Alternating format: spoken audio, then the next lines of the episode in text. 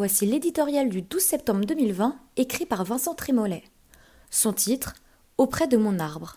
Auprès de nos arbres, nous vivions heureux. La Terre ne s'appelait pas encore la planète, on disait nature plutôt que biodiversité, et si la vie n'était pas toujours facile, elle offrait, au rythme des saisons, de joyeuses consolations. Le Tour de France l'été, le sapin de Noël de l'hiver. Puis vint le temps des villes inclusives et résilientes. Après Paris, qui depuis des années repeignait en vert son monde imaginaire, Bordeaux, Lyon, Marseille, Grenoble encore une fois, ont choisi des maires prétendument écologistes.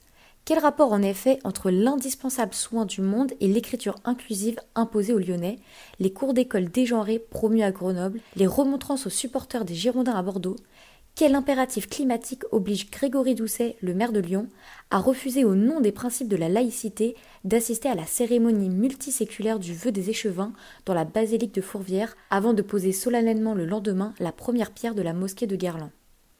Aucun. La difficulté, quand ils s'occupent d'écologie, c'est encore pire.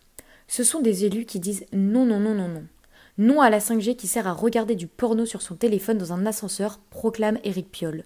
Non aux avions de la patrouille de France, aux voitures des Lyonnais et désormais aux vélos des coureurs, affirme Grégory Doucet. Non au sapin de Noël au nom de la charte du droit des arbres, annonce Pierre Urmy, le maire de Bordeaux.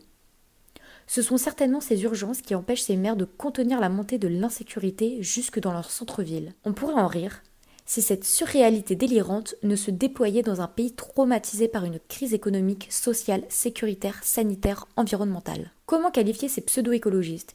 Ils méprisent le passé, se défient du présent, qui veulent remodeler, et craignent l'avenir. On attendait des amoureux de la vie, voici une nouvelle expression du nihilisme contemporain.